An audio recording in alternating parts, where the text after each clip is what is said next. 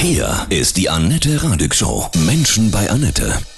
Heute mein Gast, ich freue mich sehr, der bekannteste Mönch Deutschlands und Bestsellerautor Pater Anselm Grün. Hallo Anselm, grüße dich. Ja, hallo. Ich wünsche dir von Herzen ein richtig gutes 22, ein besseres Jahr als 20 und 21. Ja, das wünsche ich dir auch ein gesegnetes Jahr, dass du Hoffnung hast. Das Hoffnung heißt ja immer, dass es besser wird, dass es gut wird und dass es gesegnet ist. Und gesegnet heißt geschützt, äh, behütet aber auch das, was aufblüht in uns. Viele Menschen sind ja verzweifelt. Also die wollen jetzt einfach auch, dass es alles vorbei ist und dass es wieder ins Leben geht mit allem, wie wir es so kennen. Das kann man ja auch verstehen. Und äh, trotzdem gibt es noch immer nicht so diesen großen Durchbruch in Richtung, jetzt ist alles wieder gut. Was können Menschen, auch die jetzt nicht so an Gott glauben, wie, wie können wir unsere Hoffnung oben halten? Wichtig ist, dass wir uns eben nicht als Opfer fühlen von dieser Situation, die ja über uns hineingebrochen ist. Wir können sie ja nicht von außen ändern. Das ist einfach eine objektive Tatsache, diese Pandemie. Aber unsere Aufgabe ist, aktiv und kreativ darauf zu reagieren und eben nicht in der Opferrolle zu bleiben, weil wenn man in der Opferrolle bleibt, dann macht man sich selber schwächer und es geht von einem Aggression aus. Man sucht dann irgendwelche Schuldigen, die schuld sind, dass mir jetzt so schlecht geht. Aber wenn ich sage, gut, es geht mir nicht gut, aber was kann ich machen? Wie kann ich meinen Tag gestalten? Wie kann ich etwas tun, was mir Freude macht? Wie kann ich anderen vielleicht helfen? Das ist ja auch ein Weg aus dem Kreisen, äh, um die Opferrolle frei zu werden und einfach mal für andere da zu sein, dann werde ich ja auch selber irgendwo beschenkt. Innerhalb des Erlaubten quasi, sich neue Räume zu suchen und trotzdem nach vorne zu gehen, ja? Ja, es gibt immer einen Spielraum, den ich selber gestalten kann. Es gibt Dinge, die ich einfach akzeptieren muss.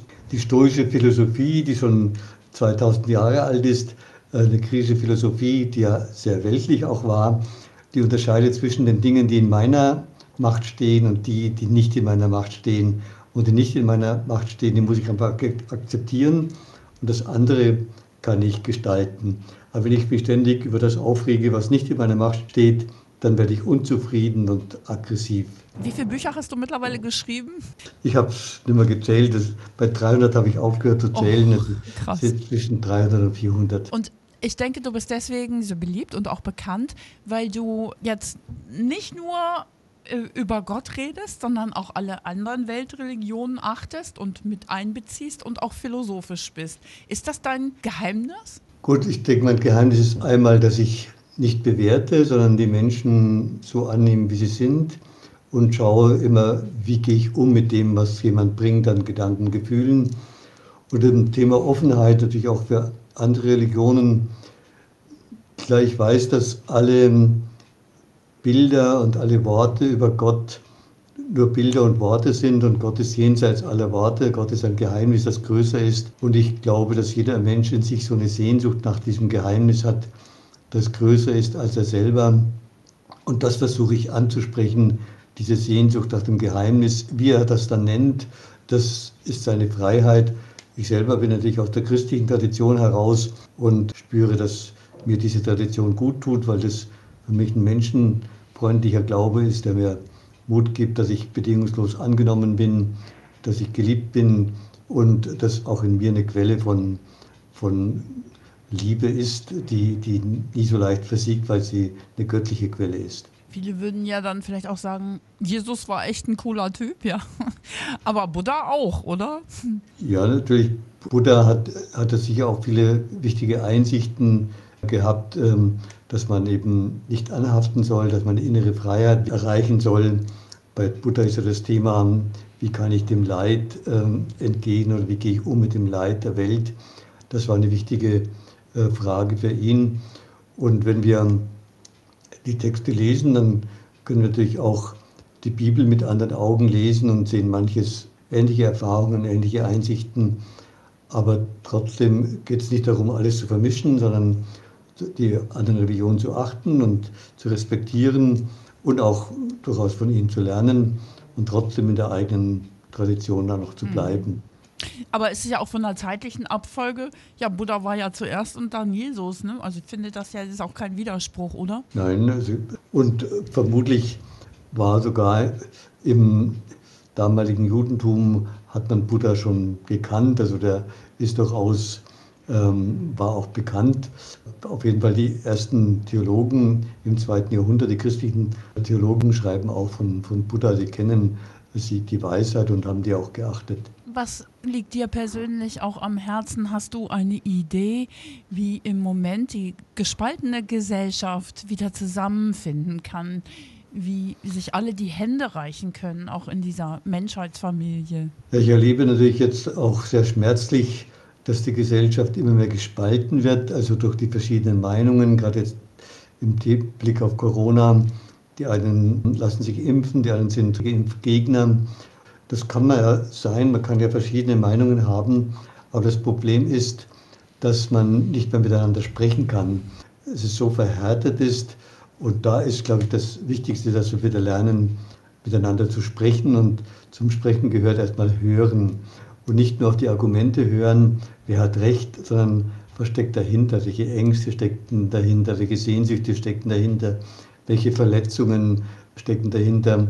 Oft erinnert uns so eine Situation wie jetzt die Corona an alte Wunden aus der Kindheit, wo wir alleingelassen worden sind, wo wir uns hilflos erfahren haben. Und über diese Ängste zu sprechen, ist viel produktiver und viel besser, weil man spricht dann von Mensch zu Mensch und nicht ähm, von Partei zu Partei, wer hat jetzt recht, die oder mhm. die. Das sollten wir wieder lernen, einfach miteinander ins Gespräch zu kommen. Und dann, was du angesprochen hast, dass wir gemeinsam die Probleme lösen. Wir spüren, die Pandemie hat uns gezeigt, dass wir alle miteinander zusammenhängen, dass wir solidarisch sind. Und das heißt, wir können gut solidarisch sein, dass wir einander helfen, damit umzugehen.